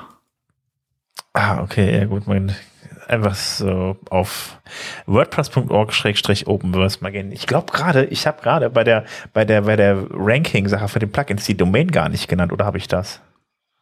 Weiß ich gar nicht. Ich, ich sage es auf jeden Fall noch, wp-rankings.com war das auf jeden Fall. So habe ich das nachgeholt. Es ist ja auch in den Links genau, in, in den Show Notes drin. Genau, richtig, du hast recht. Wobei hier bei Openverse noch eine Anmerkung dazu. Openverse ist eine CC-Suche, also äh, verwechselt es bitte nicht mit so äh, CC0-Datenbanken, sondern hier sind auch sehr viele ähm, Bilder und äh, ja auch Audiodateien drin, die halt nicht unter CC0, sondern unter anderen Lizenzen stehen, äh, CC-Lizenzen wo also durchaus äh, Attribution gegeben werden muss und so weiter. Also wenn ihr das benutzt für eure Bilder oder was, ähm, oder auch von mir aus für Audiodateien, denkt da dran, guckt nach, welche Lizenz es äh, wirklich im Einzelfall ist und äh, wie ihr sie attributieren müsst.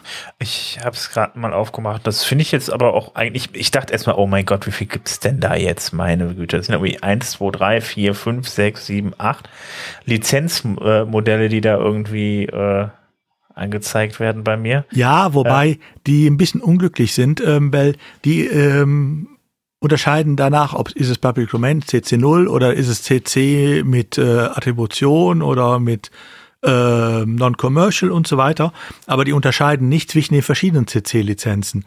Das Ganze muss ja nochmal unterscheiden zwischen CC0, CC3, äh, CC20, CC3, CC35, CC4. Okay, ja, dann müsste es. Also, ähm, ja. Wo die auch noch jeweils unterschiedliche Regelungen haben. Oh. Ähm, also deshalb. Okay, alles klar. Weil hier neben, also äh, fände ich eigentlich ganz gut gemacht. Da wirst du ja wissen, ob es stimmt oder nicht. Da sind nämlich, also wenn ich jetzt suche, dann habe ich auf der rechten Seite halt einen Filter und da kann ich auch nach Lizenzen filtern. Ja. Und äh, da steht hinter dem Fragezeichen, was dann da so ein kleines Icon, kann man draufklicken. Da steht dann halt eben eigentlich genau drin, so halt eben, äh, ob das Public Domain ist, ob ich dann halt eben, was ich da machen muss, hier Credit the Creator oder sowas. Also dass ich halt eben dann den, den, den Ersteller halt eben erwähnen muss auf meiner Seite, wenn ich es einsetze, ob ich es kommerziell einsetzen darf oder nicht. Ähm, genau, also das kann ja, halt alles aussehen, ob das jetzt stimmt oder nicht, das ja. Die Frage, ja, das wird schon stimmen, aber die Frage ist ja zum Beispiel Credit äh, Author, äh, das ist das BY-Attribut. Ähm, ist ja schon mal gut und schön. Ähm, das ist bei den äh, Creative Commons Lizenzen eigentlich immer dabei. Ähm, aber da gibt's halt Unterschiede. Ähm, teilweise muss der Autor auch mit verlinkt werden, ähm, wenn es anbietet. Teilweise muss er nur genannt werden. Ähm, teilweise reicht es auch aus, äh, ihn irgendwo zu nennen. Mal muss es direkt an dem Objekt sein. Also äh, auch da bitte immer genau hingucken und äh, genau gucken, was steht an dem äh, jeweiligen Bild oder an der jeweiligen Audiodatei dann als Lizenz dran. Okay. Klingt aber nicht so unkompliziert alles jetzt. Es ist nicht so ah. kompliziert. Man muss nur dran denken, es bei jedem einzelnen Teil äh, zu kontrollieren, was braucht man da. Ja. Ja, gut, okay. Ja, dann ist das halt so. Dann, äh das war ja das Geschäftsmodell einer der letzten Abmahnwellen. Ähm, da wurden entsprechende Bilder halt auf Flickr immer hochgeladen mit irgendwelchen CC-Lizenzen. Ähm, und man hat darauf vertraut, dass die Leute sie dann auch frei nutzen, weil ne, CC ist ja Open Source, alles kein Thema. Ähm, und auf äh, die Verlinkung äh, vergessen und äh, hat dann daraufhin abgemahnt. Ja, okay. Also, wenn ich das nächste Mal mal ein Bild von Openverse raussuche, dann weißt du ja, wen ich frage, ob ich das auch wirklich einsetzen darf, ne?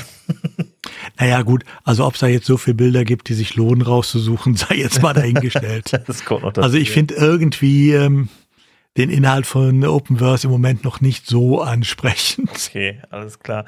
Ja, ich muss mal in die Audiodateien reinhören, das finde ich mal ganz spannend, aber äh, wie die Qualität da so ist. Nun gut, dann würde ich sagen, äh, Jessica, zu WordPress.org gibt es noch mehr Neues.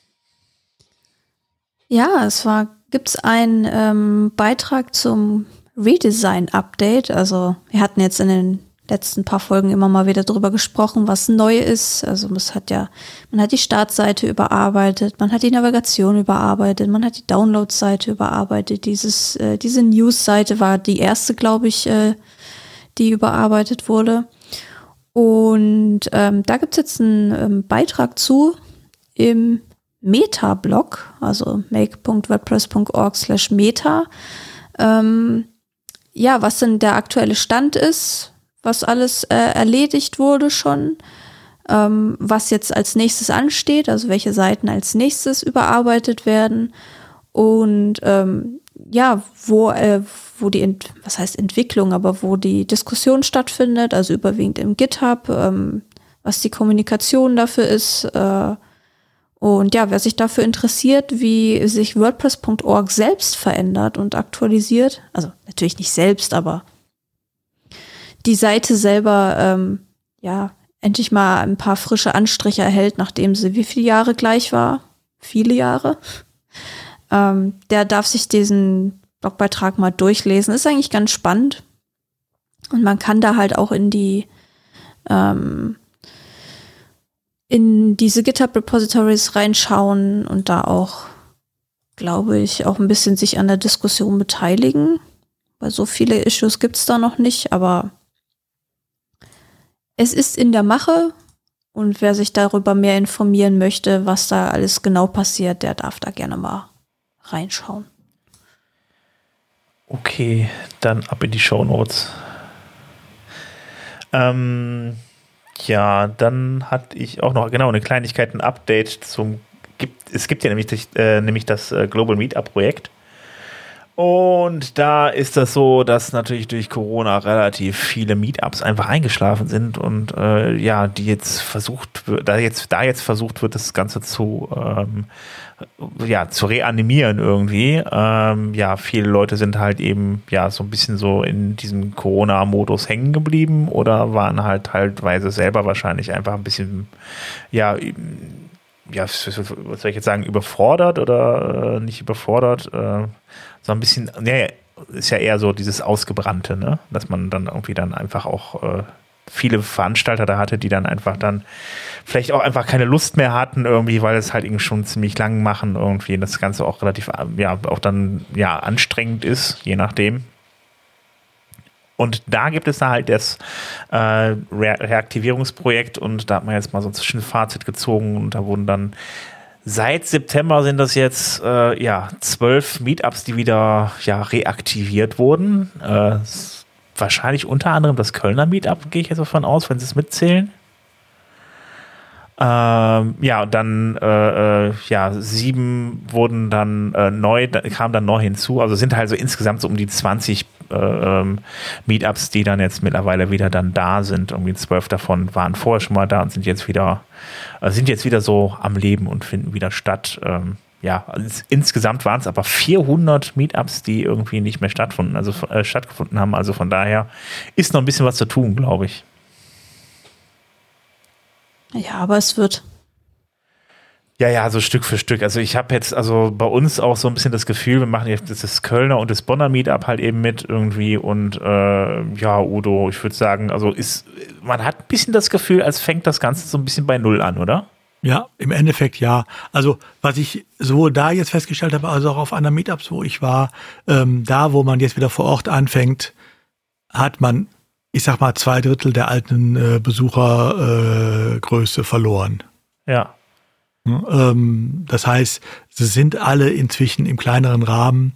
Ähm, und da muss man, glaube ich, jetzt zuerst mal mit leben. Und die Leute, viele trauen sich vielleicht noch gar nicht, äh, nach dem Motto, da muss ich wieder in einem kleinen Raum mit vielen Leuten zusammensitzen. Ja, so viel sind wir im Moment leider gar nicht.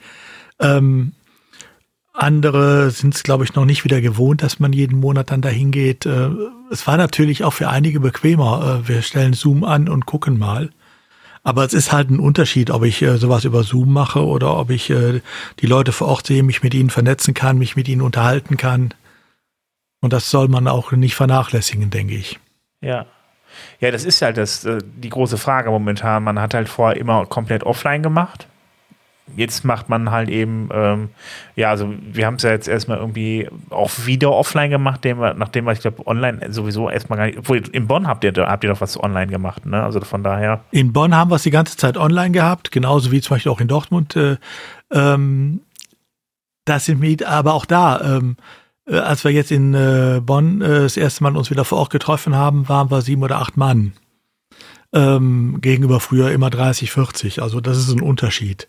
Ähm, gestern äh, in Dortmund waren auch acht Mann da, ähm, gegen früher auch locker 30, 40. Ne? Also ich denke mal, dass äh, und Köln ähm, hatten wir ja Köln ist ja nicht ins äh, Online äh, gegangen, sondern hat dann einfach gesagt, wir warten ab, bis äh, äh, die Pandemie vorbei ist.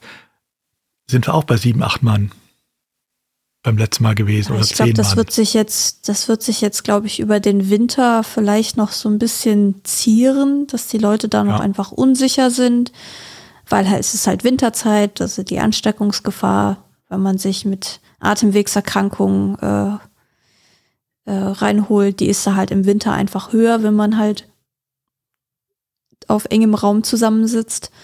Ähm, ich glaube, was halt einfach wichtig ist, ist Konsistenz, also dass man es tatsächlich wieder regelmäßig macht. Ja.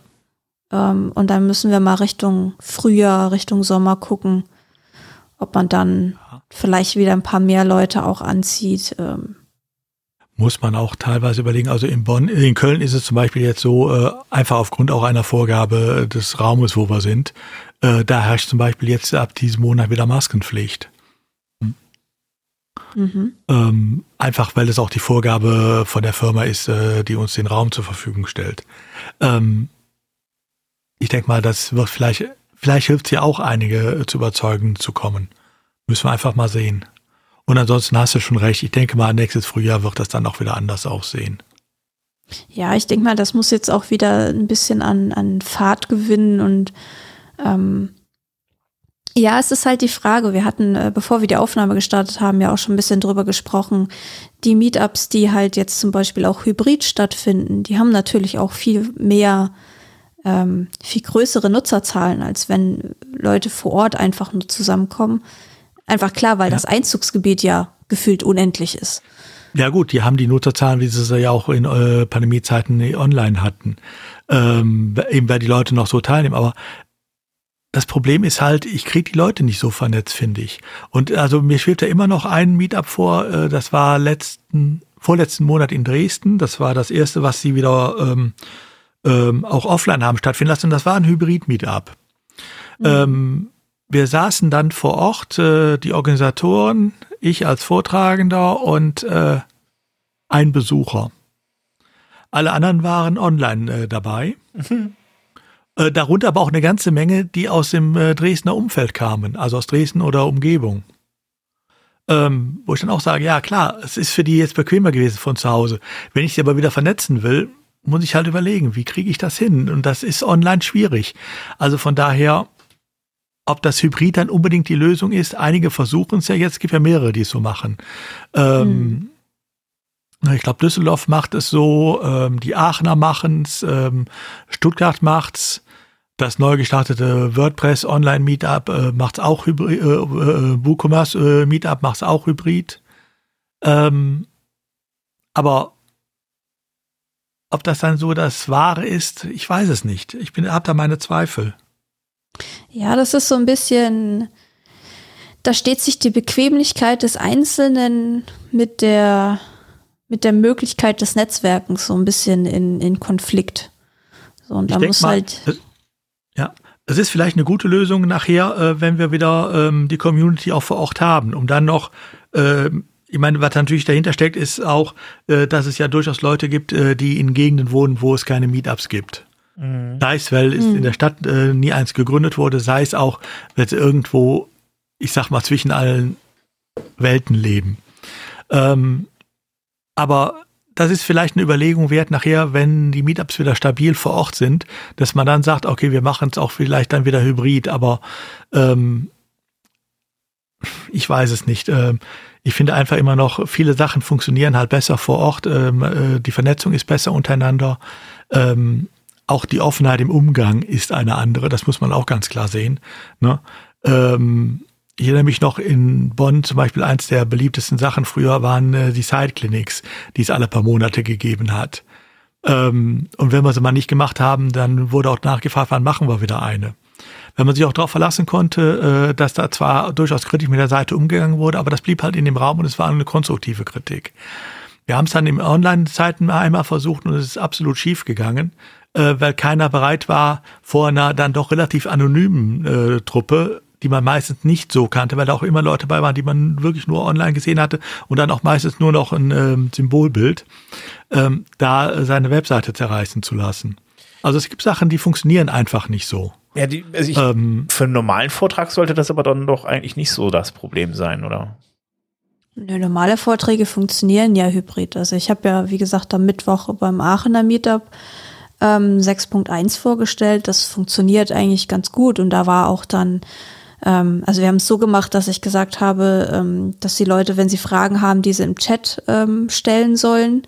Und hat einer der ähm, Organisatoren dann, ich habe dann immer so quasi, wenn ich mit dem Blog fertig war, habe ich kurz zwischengefragt, gibt es dazu Fragen? Und dann konnte man da halt eben kurz diskutieren, dass es halt nicht so, dass mir einer nicht einfach reinredet, während ich da gerade am Vortragen bin. Ähm, also da gab es auch genügend Interaktion, aber ähm, also es funktioniert an sich ganz gut, aber wie Udo schon richtig sagt, dieses sich vernetzen, dieses nach dem Vortrag äh, irgendwie dann nochmal ins Gespräch kommen, auch jetzt unabhängig vom Vortrag oder eben so Sachen wie eine Side-Klinik, wo sich halt, äh, ich war ja auch bei einigen von diesen ähm, Meetups dabei, wo sich die Leute dann ähm, ja vorne hinstellen, die Website zeigen und so ein bisschen erklären, wie sie es haben und dann ähm, wir dann halt oder jeder, der da was zu beitragen kann, ähm, dann da was zu beiträgt, da kannst du den Leuten halt ins Gesicht schauen. Und das ist nicht so anonym, wie wenn du halt ähm, dann vor einem Zoom-Fenster sitzt, äh, wo irgendwie 30 Leute sind, bei denen bei 20 nur alles schwarz ist und der Name dasteht, eventuell ein normaler Vorname oder manchmal auch nur ein Nickname. Ähm, bei 10 oder bei 5 ist äh, irgendwie ein Bild und nur 5 haben halt auch ein Video dann dran, wo sie sich halt eben selber zeigen und das ist halt, klar, es ist äh, ja, man bleibt ein bisschen mehr anonym, man kann eher mal reinschauen, ist das was für mich? Und ich glaube, das war halt auch früher gerne mal eine Hürde auch für die Leute so, ist das Mieter was für mich? Da kenne ich niemanden. Und wenn du das so, ja, mehr oder minder anonym machen kannst, ähm, da mal reinzuschauen, dann schaust du da mal eher rein, um zu gucken, ob das was für dich ist. Aber ja, ja die, ja? Ja, und das ist, glaube ich, auch nicht nur jetzt für so spezielle Sachen da wie äh, Side-Clinics, sondern das Problem haben wir teilweise, glaube ich, auch bei ganz normalen Standardthemen. Äh, ähm, wo viele, äh, ich habe das immer wieder erlebt, die Leute, wenn sie neu gekommen sind, äh, in Meetup vor Ort, äh, beim ersten Mal waren sie vielleicht was schüchtern, beim zweiten Mal, ja, die Gesichter kenne ich und dann sind sie auch bereit, zum Beispiel auch ihre Anfängerfragen zu stellen. Mhm. Ähm, und das ist eine Sache, da ist zum Beispiel die Hürde, sobald es online wird, und dann denke ich auch bei Hybrid genauso dran, ist da schon einiges höher wieder, weil da weiß man eben nicht, wem man da alles fragt. Ne? Ja, und auch wie ähm, man alles zeigt, ne? Wenn man dann selbst, ja. selbst vor Ort ist, dann verändert das ja praktisch den Offline-Teil. Genau. Ne? Oder ähm, ich kenne es auch bei anderen Vorträgen. Also ich meine, ich bin ist ja ein offenes Geheimnis. Ich bin jetzt die letzten Monate viel rumgereist mit einem Vortrag äh, Datenschutz-Update 2022. Ähm, da gibt es von mir auch zwei in gewissen Teilen unterschiedliche Versionen, je nachdem, ob das online bzw. hybrid ist oder ob es äh, vor Ort gemacht wird ohne Aufzeichnung. Hm. Ja, ähm, wenn man damit einige Sachen auch freier sein kann äh, und andersrum auch anders auch teilweise dann auf Fragen eingehen kann vor allem spezifischer auch auf Fragen eingehen kann. Ja. Ja, die Frage ist halt auch, an welcher Stelle sich das halt eben so gegenseitig im Weg steht. Gut, klar, also ich kann das ne, gut nachvollziehen, dass man so vielleicht sagt, pass auf, da sind zig Leute, die ich nicht kenne und ich will jetzt nicht irgendwelchen Leuten, die ich nicht sehen kann und dann irgendwie jetzt meine Seite, meine Probleme zeigen irgendwie.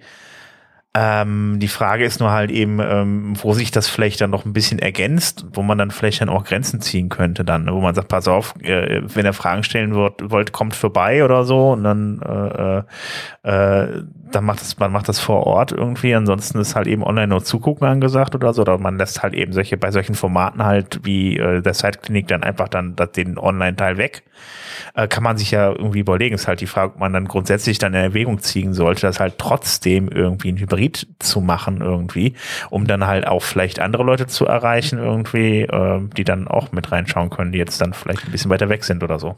Aber in dem Moment, wo ich dann zum Beispiel sage, da gibt's dann nur den Vortrag und danach die Diskussion dazu, äh, die machen wir dann nur vor Ort, ja, dann frage ich mich andersrum, warum sollte ich dann überhaupt Hybrid teilnehmen? Dann kann ich auch direkt auf WordPress TV oder auf YouTube gehen und gucken, ob es da was dazu gibt. Ja. Ja, das ist alles so ein Für und Wider mhm. tatsächlich. Und ich glaube, ja. da gibt es keine schlussendliche Lösung, wie wir damit Nein. umgehen wollen, weil das eine hat Vorteile, also rein offline hat Vorteile, Hybrid hat Vorteile, rein online hat Vorteile, aber alle drei haben genauso auch ihre, ihre Nachteile. Definitiv. Es ist halt auch mehr Aufwand, ne? Das darf man ja. auch nicht vergessen. Mhm ich denke einfach mal, da muss man auch äh, entsprechend einfach mal abwarten, wie sich das auch entwickelt. Mhm. Ne, wie entwickeln sich die Meetups, die es jetzt hybrid machen? Wie entwickeln sich äh, die Meetups, die jetzt wieder rein auf vor Ort umschwenken? Mhm. Wir werden sehen. Ja, eben. Also, also ich bin ja für Experimente offen, also von daher, ja, kann man mal machen, aber schon spannend, wie sich das äh, dann vielleicht in Zukunft zusammensetzen könnte. Also meine, da ist ja auch der Vorteil, es gibt ja genug Meetups in Deutschland und äh, einige machen es online, also hybrid, und andere machen es nicht. Wir haben daher die Vergleichsmöglichkeiten. Ja, eben, genau. Dann schauen wir mal. Ähm, dann haben wir noch eine Spalte. Dann haben wir nämlich noch den Teil Business. Und da hat uns der Udo noch ein bisschen was mitgebracht. Ja, ähm, wir hatten ja öfter das Thema schon mal Lifetime-Lizenzen oder jährliche Lizenzen. In letzter Zeit gibt es ja eigentlich kaum noch Lifetime-Lizenzen.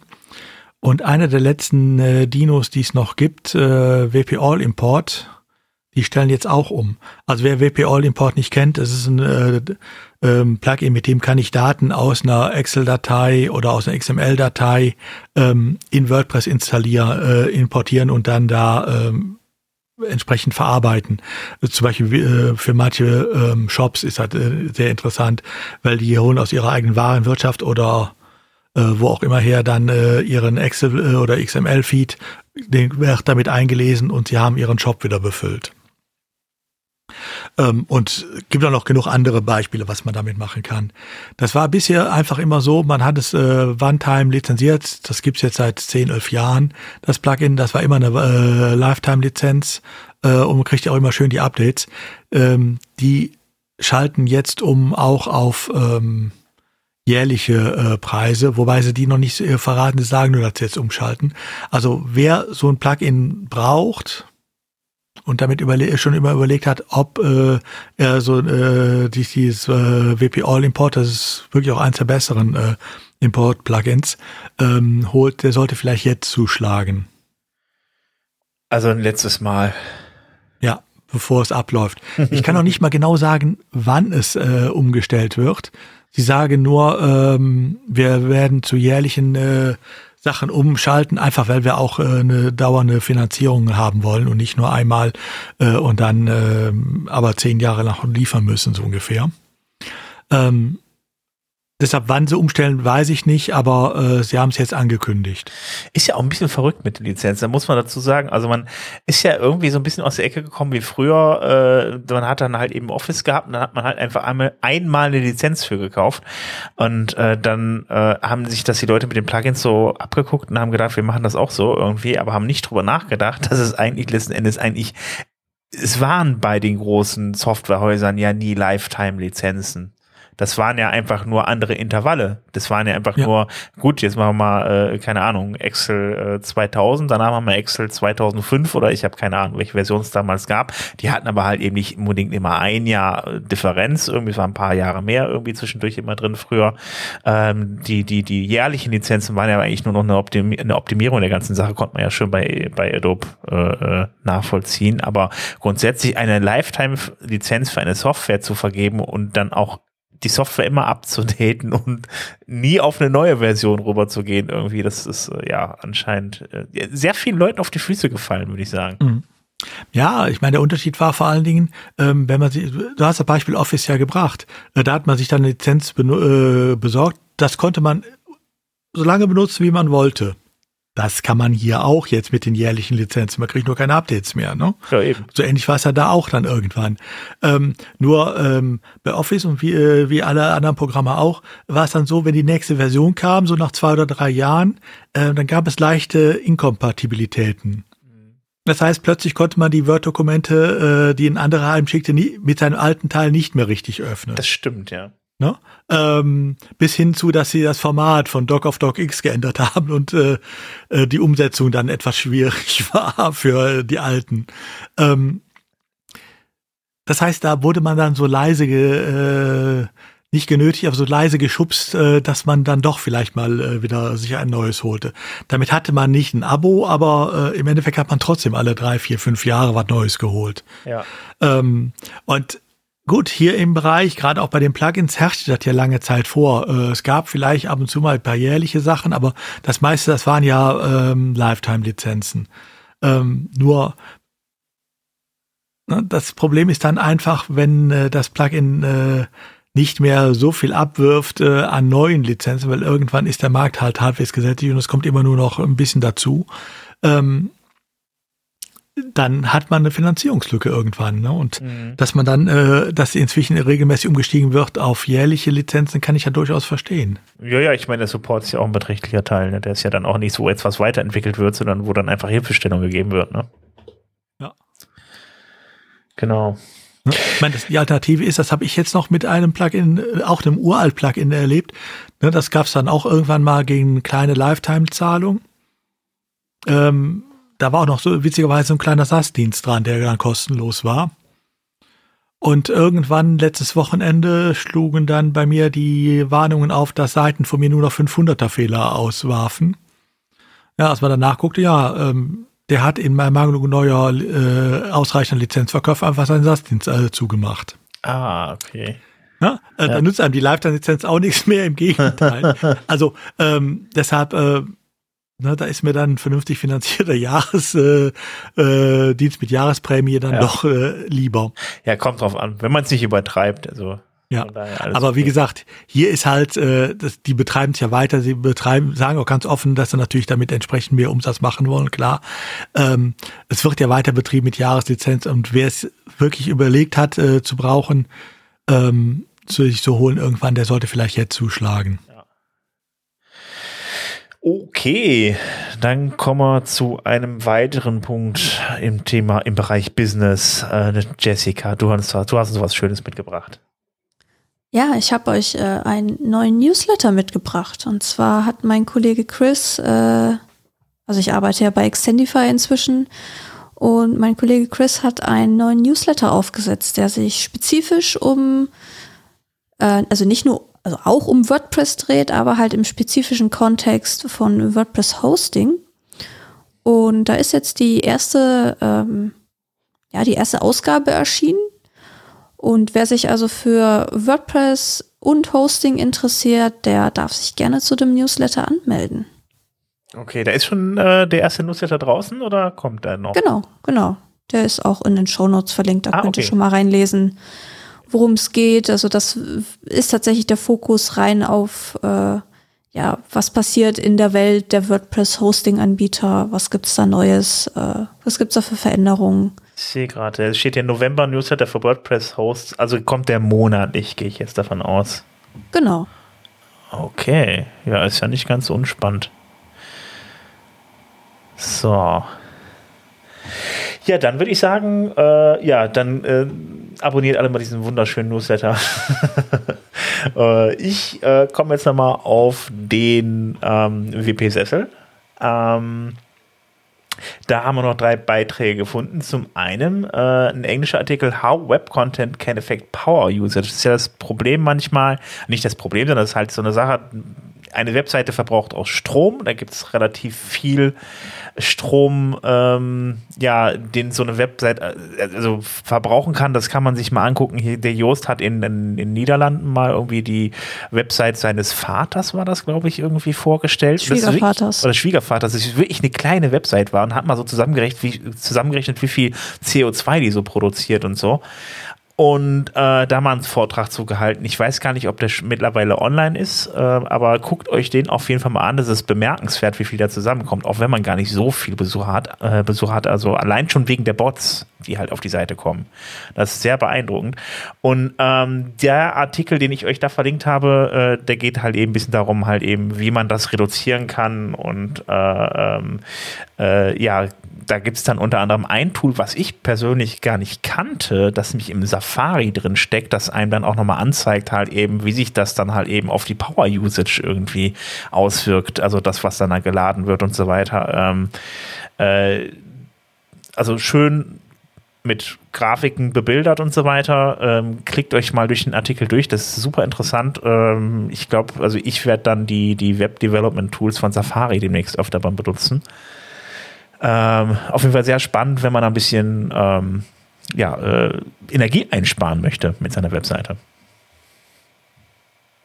Dann als zweites, ja. äh, wobei, sagen, kleine Ergänzung nur dazu, ähm, wen das äh, Thema auch interessiert. Äh, der Simon Kraft ist mit dem Thema äh, ja auch kurz vor Corona 2019 äh, ähm, praktisch ja, ich würde fast sagen, durch alle deutschsprachigen äh, WordPress-Meetups gezogen. Ähm, ich weiß gar nicht, wie hieß er richtig. Ich, äh, bei mir läuft immer mit WordPress die Welt retten, aber ja, ja. einen anderen Namen. WordPress for the Future oder so ähnlich. Ähm, von diesem Vortrag gibt es auch zwei Aufzeichnungen, eine aus Zürich und eine, äh, glaube ich, aus Glasgow, beide auf Englisch allerdings, ähm, auf WordPress TV. Also ähm, wer sich äh, dafür für das Thema interessiert, guckt euch ruhig mal diesen Vortrag an. Ähm, den hat Simon wirklich gut gemacht. Ja, ich gucke gerade nochmal. Ja. ja. Das war bei passend, Meetups auf jeden Fall. zu diesem ja. Thema. Ja, auf jeden Fall, definitiv, definitiv, dass er sehr viel durch die Gegend düst und hat äh, mit den Leuten gesprochen und einmal erzählt, wie das, äh, wie viel Strom so eine Webseite verbrauchen kann. Ja. Ähm, so viel zum Thema nachhaltige Websites. Dann äh, gibt es noch ein Dauerbrenner-Thema. Hans-Gerd Gerhards hat äh, ja die, die, ganze Google Fonts-Thematik mal zusammengefasst. Äh, also Datenschutz, Google Fonts und so weiter, was da so passiert ist, diese ganzen Abmahnsachen und so weiter. Ähm, hat er einen schönen Artikel darüber geschrieben, könnt ihr euch mal angucken. Dann äh, erklärt er mal so ein bisschen, was man machen kann mit der Webseite, äh, wie man dann da äh, den ganzen Stress da entgeht und äh, was das da mit diesen ganzen Abmahnschreiben dann auf sich hat. Und dann haben wir noch den Walter Ebert, äh, der hat zum Thema Subsetting Webfonts ein bisschen was geschrieben. Es geht halt darum, dass man äh, ja, Webfonts auf seiner Seite einbinden kann, äh, um dann unter, unter anderem auch nicht Google Fonts zu benutzen. Und ähm, ja, dann ist es aber so, dass natürlich dann auch dann da viele Zeichen dann in diesen Font-Dateien enthalten sind, die man gar nicht braucht. Und äh, da kann man die Schriftarten mit sogenannten Subsettings unterteilen, sodass man dann wirklich auch nur die Zeichen da hat, die man dann am Ende braucht. Und äh, er hat in dem Artikel mal erklärt, wie das so funktioniert. Also ist auch auf Englisch, äh, der von Hans Gerd ist auf Deutsch, also von daher äh, schaut einfach mal in die Shownotes rein, die sind natürlich wieder alle verlinkt und äh, ja, das war's diese Woche vom WP Sessel. Ansonsten, äh, ich habe also ich habe jetzt keine Termine gefunden. Ich war sehr verwundert, aber äh, nee, hatte ich jetzt nicht auf dem Schirm. Hattet ihr noch welche? Nein, also der einzige Termin, den ich noch habe, ist das Matomo ähm, Camp. Ja. Ähm, aber das läuft gerade während wir es aufnehmen. Ähm, ah. Das heißt, wenn ihr äh, diesen ähm, WP Sofa Folge hört, äh, ist es gerade zu Ende. Äh, bleibt noch der WP Accessibility Day. Den, auf den hatten wir ja letztes schon? Mal schon hingewiesen. Der ist aber, war der auch schon? Der müsste auch schon, ja, ja. Der ist, der ist gestern zu Ende gegangen, ja. Ja, ist irgendwie alles Ach, jetzt gerade durch. Okay. Dann streicht das wieder. okay, alles klar. Also, Hast du was zu löschen? Ähm, nee, sonst fällt mir aber auch nichts mehr ein. Na, ich glaube, das, das bleibt einfach drin. Also von daher, ähm, nee, also. Wir haben aktuell nur Meetups in der Pipeline. Genau. Genau. Also das nächste WordCamp, sage ich mal, warte mal, gucken wir mal, war, ist jetzt an diesem Wochenende in Sevilla gibt's eins und nächstes Wochenende, also jetzt nicht 5.6., sondern 11.12. gibt es das WordCamp Italia in Mailand. Äh, an, an wann, sagtest du? 11. und 12. November. 11. und 12. November. Okay. Ja. Dann gibt es wieder mal eins in Spanien. Und dann gab's, gibt es noch ein paar über die Welt verteilt, in Asien und in, in äh, und in Nee, eigentlich nur in also Asien. Wir haben sie, ich Spannend. Glaub, die haben wir dann auch alle unten drunter. Ah, Costa Rica. Unter, Ah, okay, alles klar. Ansonsten äh, schaut einfach mal bei uns auf die Seite ganz unten unter dem Beitrag, unter dem ganzen Inhaltsverzeichnis und den Shownotes. Da haben wir nochmal die Seiten verlinkt, wo ihr nach Termin schauen könnt. Könnt ansonsten äh, die lokalen Termine, die Meetups, die haben wir auf wp-sofa.de-termine. Also die Seite äh, hatte ich irgendwann mal gebaut und auch schon zwischenzeitlich wieder vergessen. Aber ja, da stehen Meetup-Termine drauf. Funktioniert das noch? Hast du die, Up ja. hast du die Meetup-API mal wieder geupdatet? Nö, ich habe das, ich weiß gar nicht mehr. Ich habe die per RSS reingeholt. Ich weiß gerade gar nicht mehr, wie ah. ich das ah. damals gemacht ja, habe. Weil die Meetup-API ist nämlich irgendwann kaputt gegangen. Ah, nee. Haben die nämlich komplett auseinander gepflückt und da funktionierte auch gar nichts mehr. Ich hatte nämlich das immer schön in meinem Kalender ja. drin, über die Kalender-API und das hat Meetup irgendwann beschlossen, ne, wir machen das jetzt kaputt. Und ja. seitdem habe ich keine Termine mehr, sehe ich die nicht mehr in meinem Kalender, sondern muss sie mir immer manuell raussuchen. Ja. Nee, aber auf der WP-Sofa-Seite, es funktioniert tatsächlich. Irre, was Wahnsinn. ich da gebaut habe. Kannst du dir etwa Wahnsinn. vorstellen, dass bei uns was nicht, Foto, äh, nicht funktioniert? Das geht doch nicht. Nein, nein, nein, es, es funktioniert immer alles super bei uns. Eben. Ich habe Fragen. Okay. Wir können gar nicht anders. Gut, dann würde ich sagen, äh, sind wir durch für heute. Ich würde sagen, äh, ja, schöne zwei Wochen wünsche ich euch. Und ach ja, Moment, genau. Wenn ihr äh, äh, mit uns in Kontakt treten wollt, uns irgendwie kritisieren wollt, uns ein paar Tipps geben wollt oder Hinweise, sonst irgendwas sagen wollt, dann kommt doch auf wpsofa.de-discord. Ansonsten erreicht uns natürlich auch einfach mal nach wpsofa suchen auf Twitter, äh, Facebook und so weiter. Äh, da solltet ihr uns auf jeden Fall finden. Ähm, wir freuen uns natürlich über Bewertungen bei Apple iTunes oder auch bei Spotify. Und äh, ja, ich wünsche euch schöne zwei Wochen. Wir hören uns wieder in 14 Tagen. Bis dann. Ciao. Tschüss. Tschüss.